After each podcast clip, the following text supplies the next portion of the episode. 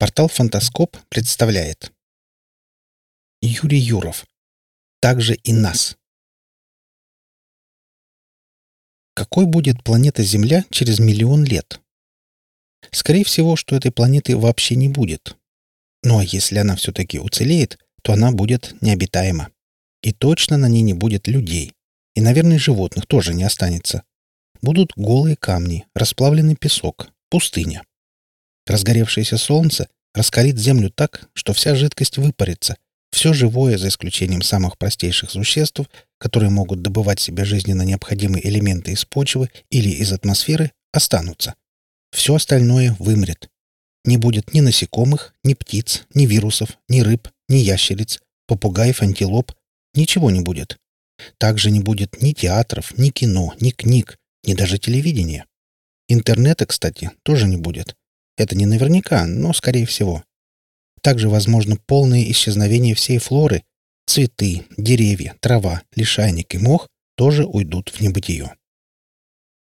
Голая и необитаемая планета, совершающая полет вокруг своей звезды, на которой она обречена неистребимым законом гравитации.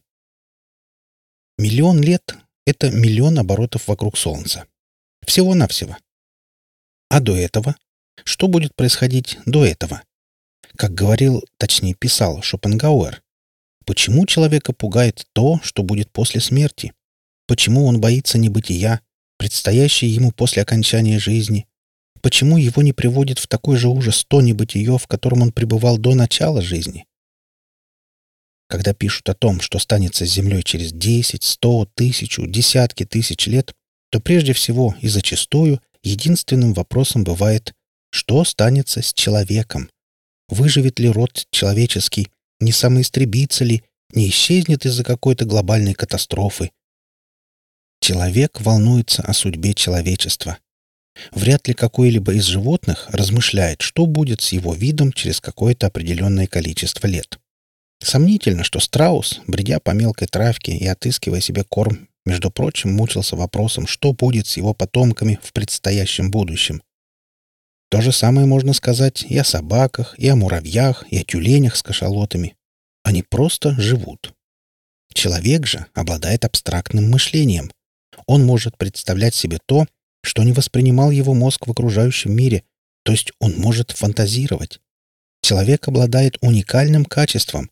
Он может предполагать и на своих предположениях выстраивать свою жизнь. Человек может мыслить, Следовательно, человеку доступна большая степень свобод. Человек более свободен в своем выборе, чем все животные, которые живут инстинктивно и рефлекторно реагируя на происходящее в окружающем их мире. То, что заложено природой, то, что веками поколений за поколением сохранялось в их родовой памяти, именно это и является основным механизмом их существования. Человек же может выбирать сам. Каждая конкретная личность — может действовать тем или иным образом. Человек сам решает, есть ли ему или не есть, пить или отказаться от пищи, любить или ненавидеть, бить или прощать, быть милостивым или ненавистным и так далее. Человек несет ответственность за все, что он делает, потому что он сам выбрал, делать ему это или отказаться от действия. Но почему-то, обладая такой огромной ответственностью, человек очень мало задумывается над тем, что все живые существа на Земле являются подчиненными человеку. Значит, человек должен нести ответственность за всех живых существ, по праву наиразумнейшего, следовательно, наисильнейшего. Каждый год, ну пусть не год, но каждое десятилетие на Земле вымирает вид какого-то животного. Иногда человек задумывается о том, что какое-то животное исчезло с лица Земли, навсегда прекратило свое существование, но что предпринимает человек в связи с этим? Может быть, он сожалеет о том, что исчезает с планеты какой-то вид пищи, которым могло послужить для него животное? Почему человек считает истребление человечества самым ужасным и самым существенным происшествием отдаленного будущего и так мало задумывается, что сам является причиной исчезновения других видов живых существ? Почему? Только потому, что человек обладает разумом, но ведь он должен обладать и осознанной моралью. Убийство животного — это охота.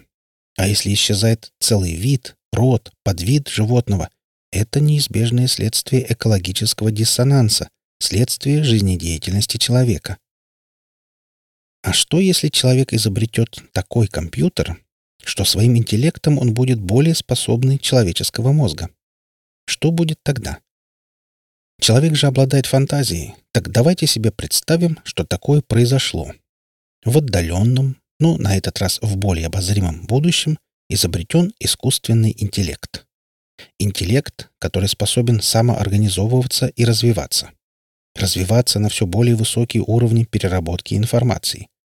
То есть, по сути, этот интеллект будет намного умнее любого человека. Киборг, если ему придадут облик человека, будет постепенно производить самоидентификацию. То есть он будет постепенно понимать себя, ощущать себя как самостоятельную единицу. И что, если он таким образом обретет новую степень свободы, которая недоступна человеку? Что тогда? Не станет ли этот мозг самоидентифицировать себя как более могущественное существо? Что, если он или оно станет относиться к человеку, как человек на данном этапе развития относится к животным? Точно таким же способом. Что, если это самое «оно» будет заботиться только о развитии уже своего вида, своего искусственного существования? И вдруг человек станет ему ресурсом, то есть каким-то видом пищи для продолжения существования этого искусственного интеллекта. Вот это самое существо, это электронное оно, этот обладающий суперинтеллектом мозг, в какой-то момент изобретет свою мораль, в которую человеческая жизнь не будет вписываться как нечто существенное, в которой человеческая жизнь не будет иметь никакой ценности.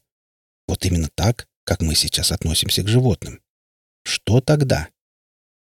Порабощение рода людского. Человек как ресурс. И в какой-то момент вымирание вида человеческого. Может быть, в том обществе суперроботов какой-то прогрессивный робот начнет бить в колокол сожалея, что, мол, скоро вымрет человек, что из-за радиации, которую как побочный продукт производят суперновые механизмы, человек вымирает, или не из-за радиации, а из-за чего-то еще, что может быть обычным побочным эффектом в жизнедеятельности тех самых роботов и что будет смертельно для человека. Что тогда скажут ему менее чувствительные роботы? Пусть мрет, скажут. Или «А что мы можем поделать?» Или, скорее всего, довод будет такой что мы из этих роботов-экологов должны вообще прекратить всякое производство? Ну, вымрет человек, ну и что? Так что, может быть, мы сами, ну, пусть не мы, а наши потомки, о которых мы так часто печемся, обдумывая, что будет происходить в самом ближайшем будущем, превратимся в вымирающий вид? Очень может быть. И создастся тогда своя собственная, для роботов изготовленная красная книга, в которой будет помещен человек надпись «Человек обыкновенный» и фотография мужчины или женщины с курносым носом и с изумленными от ужаса глазами. И подпись внизу. Последний представитель этого вида исчез с лица Земли в марте 2789 года. Американский континент ближе к Южному полюсу. Точка. Каждый день в геометрической прогрессии, с сумасшедшей скоростью, которая увеличивается, приближается гибель все новых и новых видов животных. Кстати, человек ведь тоже животное. Толщина Красной книги все увеличивается. Уходят. Исчезают с лица земли животные. Навсегда. Как сказал Томас Мор, помним? Вы слушали статью «Также и нас». Автор Юрий Юров. Читал Олег Шубин.